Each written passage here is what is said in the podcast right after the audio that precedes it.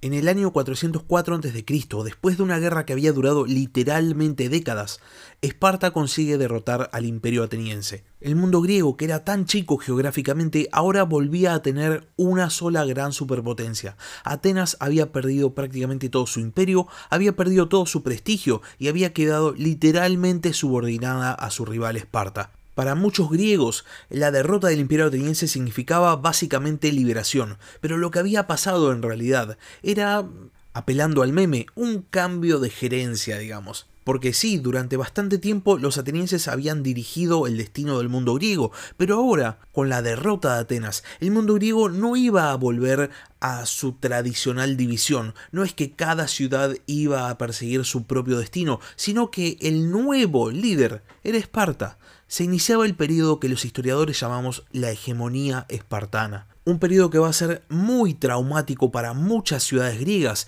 y también va a ser muy traumático para la propia Esparta, porque Esparta hasta este momento había sido una potencia bastante aislada, se había quedado dentro de sus fronteras, pero a partir de la derrota de Atenas va a salir a expandirse por el mundo griego, va a salir a fortalecer su propia posición y esto era algo completamente nuevo para los espartanos. Y por ese motivo van a ir aprendiendo sobre la marcha, van a ir improvisando mucho veces, y esto no va a gustar en una gran cantidad de ciudades, sobre todo las más importantes, las más orgullosas, porque el periodo de la hegemonía espartana va a ser un periodo muy muy traumático para Grecia, y por ese motivo las rebeliones no van a tardar en llegar. Sean bienvenidos a la Barba Roja de Barba Roja, un espacio para hablar sobre curiosidades de la historia.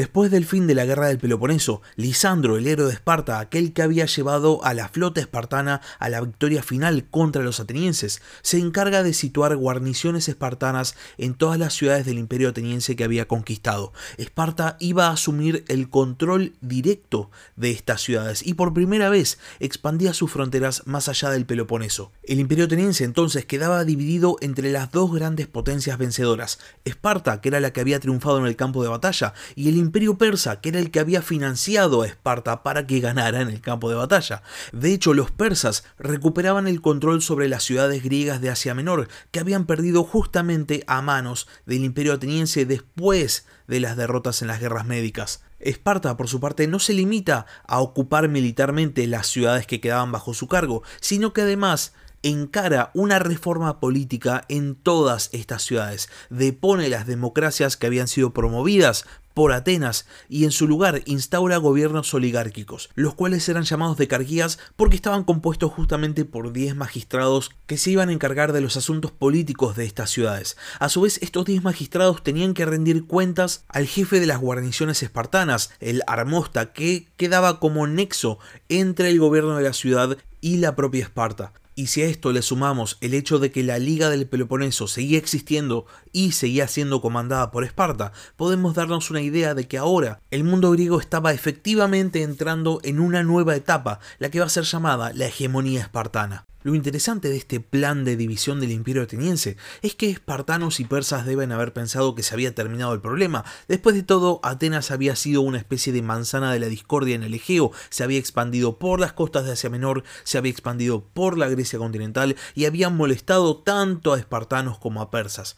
Pero ahora que Atenas ya no era más un problema para espartanos y persas, estas dos potencias se van a dar cuenta de que el problema es la convivencia con otra potencia, y al poco tiempo de haber cooperado para derrotar a Atenas, su enemigo en común, van a empezar a surgir tensiones entre los espartanos y los persas. La primera de estas tensiones aparece de manera indirecta. En Persia gobernaba Artajerjes, pero su hermano, Ciro el joven, decide rebelarse contra el gobierno de su hermano e intentar conseguir el trono para sí mismo. El problema es que Ciro no tenía un ejército a disposición y lo que va a hacer es contratar mercenarios. Y no los va a sacar de cualquier lugar, sino que los va a contratar del otro lado del Egeo. Nacía de esta manera la famosísima expedición de los 10.000 que está narrada en la Anábasis de Genofonte. Este ejército mercenario que se traslada al imperio persa para asistir al pretendiente al trono estaba compuesto en su mayoría de espartanos, pero también había otros griegos, había cretenses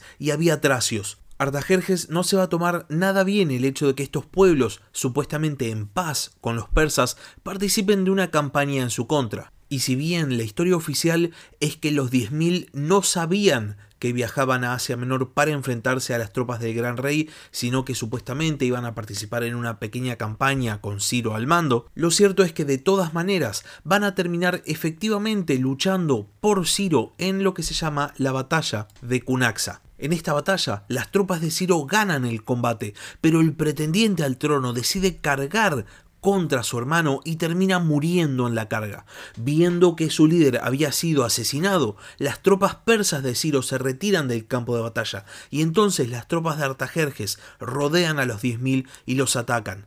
Los 10.000, en vez de retirarse, deciden contraatacar y ganan efectivamente el combate, pero encontrándose en el medio de un territorio tan extenso como era el imperio persa, deciden negociar una tregua y emprender un largo viaje a casa. En el medio de este viaje, el sátrapa de Sardes, llamado Tisafernes, embosca y asesina a los líderes de los 10.000 y es en este momento cuando asume, entre otros, el famoso Genofonte. La cuestión es que al parecer, Tisafernes tenía grandes planes para el Asia Menor griega, porque quería hacer efectivo el control persa sobre las ciudades que después de la derrota del imperio ateniense habían quedado bajo el dominio del gran rey.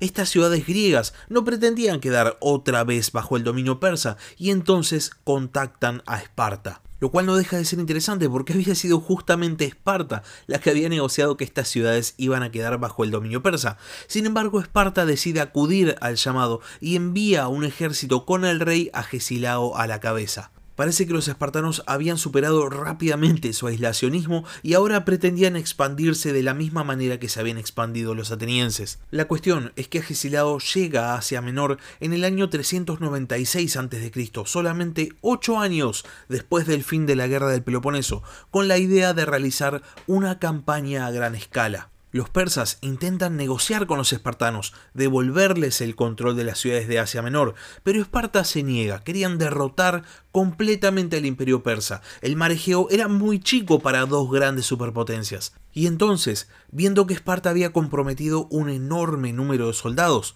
los persas deciden realizar la misma maniobra que habían realizado contra Atenas y empiezan a financiar la disidencia dentro de Grecia, empiezan a financiar grupos políticos que se oponían al dominio espartano. Esta estrategia da resultado muy rápidamente. Ese mismo año, los fosidios y los locrios entran en conflicto. Los locrios, tradicionales aliados de los tebanos, habían sido financiados por los persas para realizar este ataque, porque los fosidios, a su vez, eran aliados de Esparta. La cuestión es que cuando Locria ataca Fosidia, Tebas anuncia su apoyo muy rápidamente a su aliado, pero Esparta, en vez de apresurarse a ir a la guerra, decide intentar negociar. Los espartanos habían aprendido de primera mano lo que implicaba una guerra a gran escala contra otra ciudad griega y por ese motivo preferían utilizar la diplomacia. Sin embargo, Tebas rechaza la mediación espartana y entonces Esparta decide invadir Beocia. Para esto envía dos grandes contingentes de tropas, uno al mando de Lisandro, el héroe de Esparta, compuesto principalmente por sus aliados fosidios, pero también con algunas tropas espartanas, y otro contingente al mando de Pausanias y compuesto principalmente por tropas peloponesias. Tebas, por su parte, había entrado en alianza con Atenas, que en el año 403, solamente un año después del fin de la guerra del Peloponeso, había depuesto al gobierno oligárquico y había reinstaurado la democracia. La cuestión es que los contingentes espartanos se dirigen contra la ciudad de Aliarto y Lisandro llega primero, de hecho Pausanias se demora completamente. Lisandro, viendo que el otro contingente espartano no llegaba, decide marchar contra las murallas de Aliarto y viendo que podía llegar hasta la ciudad, lanza un ataque. Los tebanos justo tenían una fuerza cercana, por lo cual envían sus tropas en ayuda de la ciudad de Aliarto y encuentran a Lisandro asaltando las murallas. Entonces los tebanos cargan contra los espartanos y consiguen rechazarlos. De hecho, en este combate va a morir Lisandro. Las tropas espartanas son perseguidas por los tebanos hasta que por fin pueden hacer pie, se dan vuelta y frenan el contraataque. Sin embargo, este combate que se conoce como la batalla de Aliarto había sido una derrota estrepitosa para Esparta y con la moral por los suelos por la derrota y por haber perdido a su líder, las tropas de Lisandro se disuelven y vuelven todos a sus respectivas ciudades. Varios días después va a llegar Pausanias hasta Aliarto y va a solicitar a los tebanos que le dejen recuperar el cuerpo de Lisandro y de los caídos en combate, a cambio de que las tropas espartanas vuelvan por donde vinieron. Los tebanos acceden y entonces Pausanias va a llevar el cuerpo de Lisandro hasta Esparta. Sin embargo, en Esparta, Pausanias va a enfrentarse a un juicio por haber llegado tarde al ataque y por haber causado que los ejércitos espartanos terminasen derrotados, y viendo que iba a ser condenado e iba a ser ejecutado, Pausanias se va a exiliar. De esta manera, el único peso pesado de la política espartana que va a quedar es Agesilao. El problema es que estaba en Asia Menor, comandando a un número muy grande de tropas espartanas, lo que significaba que Esparta estaba en una posición de debilidad. Finalmente, Corinto y Argos, aprovechando la derrota espartana en Aliarto, se van a unir a Tebas y Atenas en rebelión abierta contra la hegemonía espartana, dándose inicio formal a lo que se conoce como la Guerra de Corinto. Las ciudades aliadas, después de que Tebas termina derrotando a los fosidios, van a trasladar todas sus tropas a Corinto y ahí van a establecer una especie de mando conjunto para encarar la campaña contra la hegemonía espartana. El inicio de la campaña contra Esparta se produce en el año 394 a.C. El primer combate entre estas dos fuerzas se va a producir en Nemea y los espartanos van a conseguir una victoria decisiva.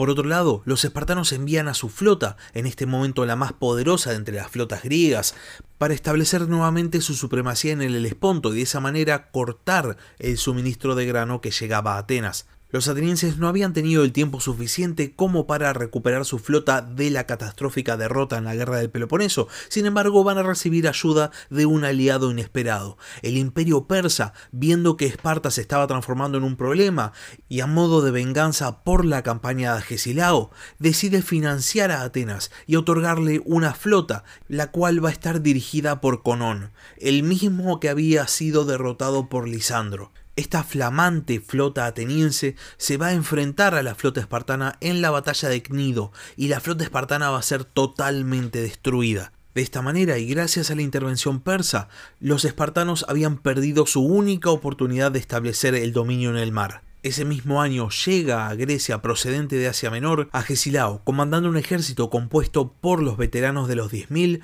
por muchos griegos de Asia Menor y aparte por una gran cantidad de espartanos. Agesilao va a comandar sus tropas hacia Beocia y se va a enfrentar a los ejércitos aliados en la batalla de Coronea, cerca del monte Helicón. En esta batalla, Agesilao va a destruir completamente a las fuerzas terrestres de las ciudades aliadas y va a establecer el dominio completo de Esparta en tierra. Una vez más se producía una situación muy similar a la de la guerra del Peloponeso. Para colmo, los aliados controlaban territorios muy estratégicos que impedían la libre movilidad de los ejércitos espartanos, y parecía que la guerra iba a durar tantos años como había durado la guerra del Peloponeso.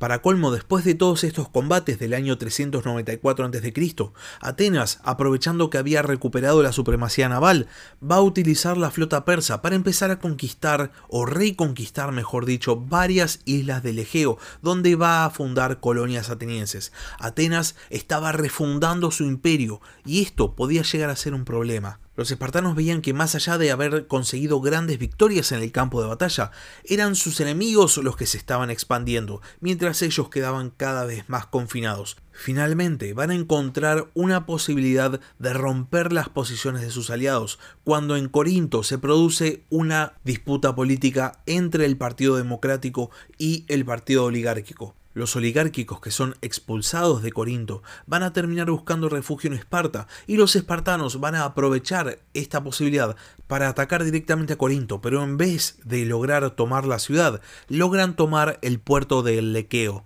Y más allá de que los aliados van a intentar expulsarlos del puerto, no lo van a conseguir. Esto era una enorme victoria para Esparta que ahora tenía una posición cercana al centro de mando de sus enemigos, y entonces deciden fortificar su posición. Los espartanos ya se estaban preparando para una guerra que iba a durar años. Sin embargo, al mismo tiempo, deciden intentar una solución pragmática y envían a un diplomático llamado Antálcidas a reunirse con el sátrapa de Sardes, Tiribaso, para informarle que los atenienses estaban usando el apoyo persa para reinstaurar su imperio y que esto eventualmente iba a traer nuevos problemas a los persas. Y esto es muy interesante de analizar, porque en realidad los que ya estaban teniendo problemas eran los propios espartanos. Atenas había utilizado el financiamiento persa efectivamente para expandir sus fronteras, pero también, sobre todo, lo habían utilizado para reconstruir sus defensas. Después de las victorias en el Egeo, Conón se había dirigido a Lática y había reconstruido los famosos muros largos, y Atenas ahora estaba en una nueva posición de fuerza.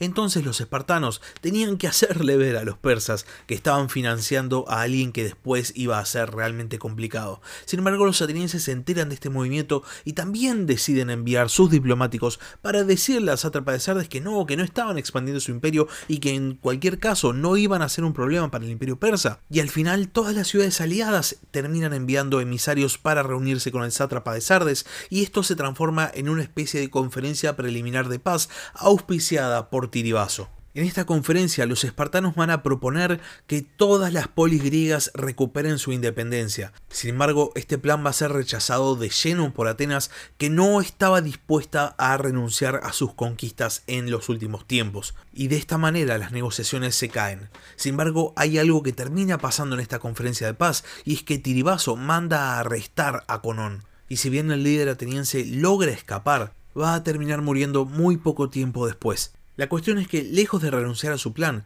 Esparta realiza una nueva conferencia de paz ese mismo año, pero el resultado termina siendo el mismo, porque ahora no solo Atenas no estaba dispuesta a renunciar a sus conquistas recientes, sino que Tebas no estaba dispuesta a renunciar a la Liga Beocia, y por otro lado, Corinto y Argos estaban en proceso de unificarse y básicamente el plan de Esparta iba en contra de todos estos proyectos políticos. Y entonces las negociaciones de paz terminan en fracaso y se reanudan las hostilidades. Los espartanos habían conseguido mejorar su situación, porque después de la primera conferencia de paz en Sardes, el sátrapa Tiribaso se había comprometido a financiar una flota a los espartanos, y esto era definitivamente una victoria diplomática para Esparta. Sin embargo, Tiribaso, después de esta reunión, había viajado hasta Susa para informarle al gran rey de toda esta situación, y el gran rey había respondido enviando a un general para comandar una campaña anti-Esparta. De esta manera, más allá de conseguir financiamiento para una flota de parte del imperio persa,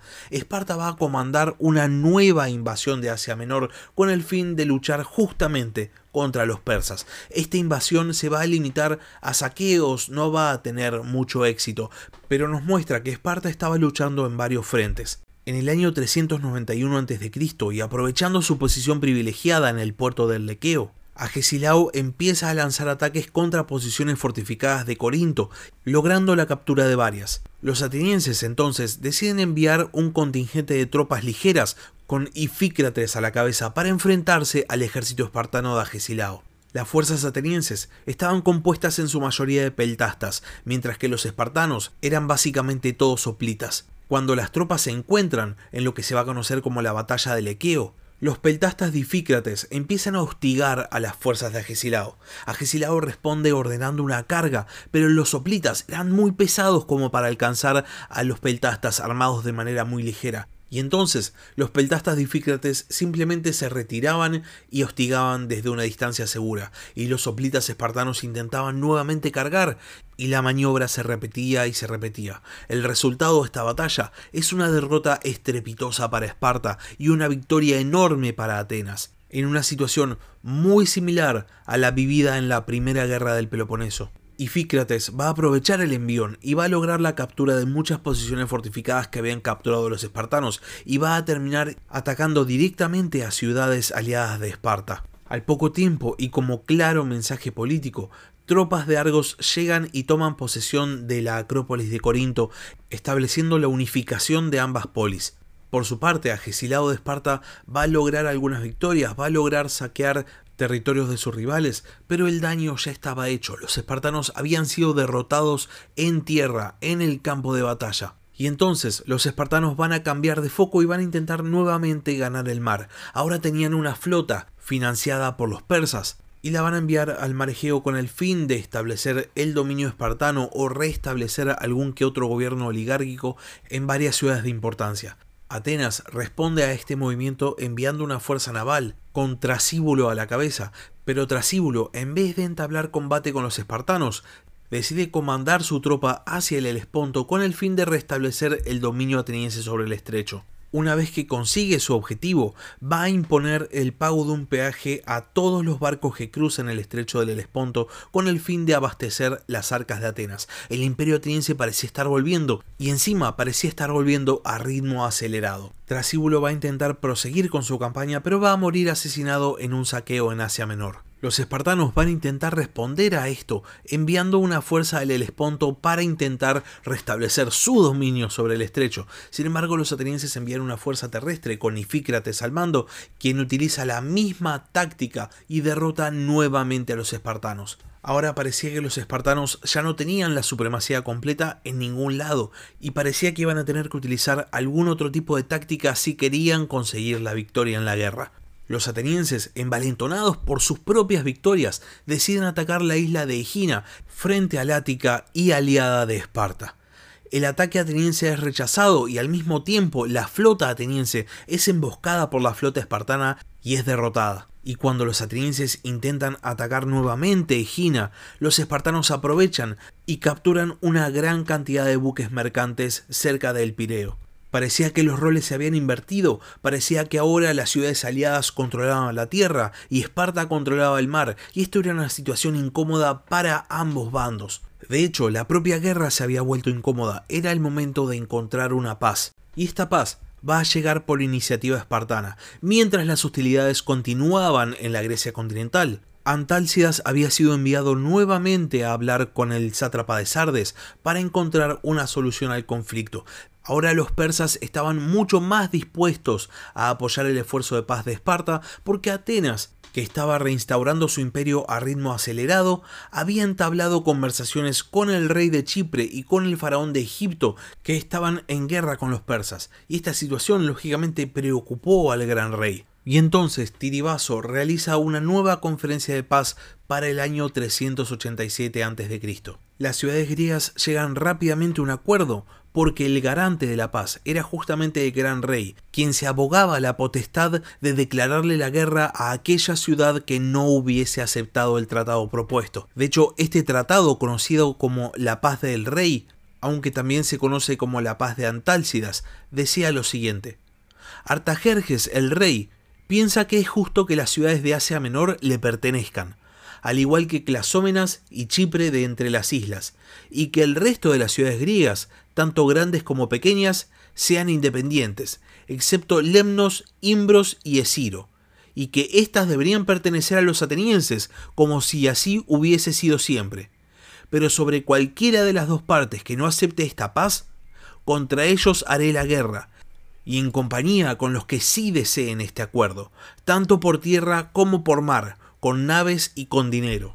Básicamente, los griegos reconocían a Persia como la gran potencia del Egeo, y el gran rey, a cambio, otorga, digamos, un tratado que deja a Esparta y Atenas igualmente contentos y descontentos, y por otro lado deja a Tebas, Corinto y Argos completamente en desacuerdo. Pero las grandes potencias de Grecia eran Esparta y Atenas, así que ¿qué importaba lo que pensase Corinto o Argos? ¿Qué importaba lo que pensase Tebas? Básicamente, el tratado propuesto por el gran rey implicaba la independencia de prácticamente todas las ciudades de Grecia, excepto las de Asia Menor que quedaban bajo el dominio persa, y las colonias de Atenas que quedaban en manos de Atenas pero todas las demás ciudades, inclusive Corinto y Argos, que se habían unificado libremente, ahora tenían que volver a separarse. La Liga Beocia de Tebas se desarmaba íntegra. Esparta retenía la primacía dentro de Grecia y Atenas recuperaba algo de su antiguo esplendor, pero el que ganaba sobre todo era el gran rey. Interesantemente, esta paz, la paz del rey, mantuvo, aunque sea en apariencia, la hegemonía espartana, porque Esparta ahora definitivamente era la gran potencia, en un mundo griego nuevamente enormemente fragmentado, con ninguna otra potencia que sobresaliese. Así que Esparta podía seguir presumiendo de ser la principal potencia de la Hélade, aunque sea por ahora, porque iba a ser una de las ciudades que había quedado profundamente disgustada con la paz del rey, la que iba a terminar desafiando a la potencia lacedemonia. Pero eso es tema para otro capítulo. Hasta acá llegamos con el capítulo de esta semana. Si el capítulo les gustó, no se olviden de suscribirse al canal, no se olviden de darle like y de compartirlo. Y si tienen alguna pregunta, si quieren decir algo o simplemente quieren participar, pueden escribirme un comentario en YouTube o pueden mandarme un mail al mail del podcast, la barba roja de gmail.com. Por último, si quieren apoyar al canal, pueden hacerlo mediante Patreon. Les dejo el link en la descripción del capítulo. Muchas gracias por haber escuchado y hasta la próxima. Gracias por escuchar La Barba Roja de Barba Roja.